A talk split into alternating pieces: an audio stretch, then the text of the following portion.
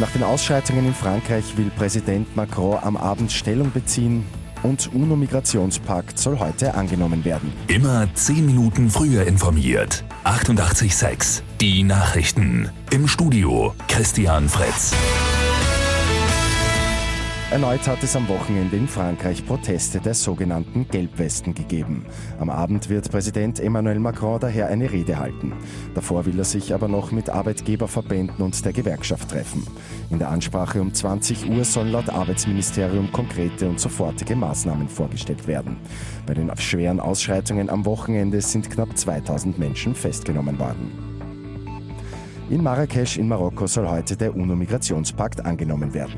Das Abkommen formuliert 23 Ziele, Flucht- und Migrationsbewegungen sollen besser zu organisieren sein. Einige Länder, darunter auch Österreich und Ungarn zum Beispiel, werden den Pakt aber nicht unterschreiben.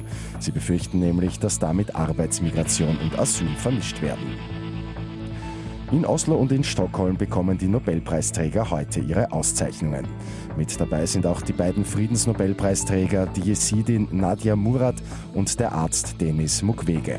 Die beiden haben den Preis für den Kampf gegen sexuelle Gewalt in Kriegsgebieten bekommen.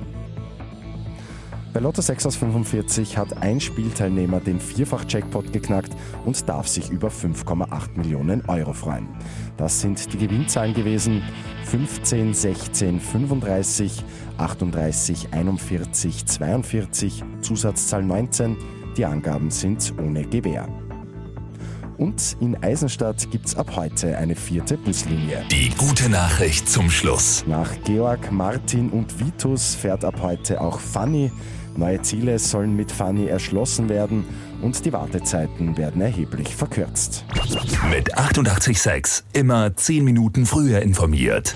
Weitere Infos jetzt auf Radio 886 AT.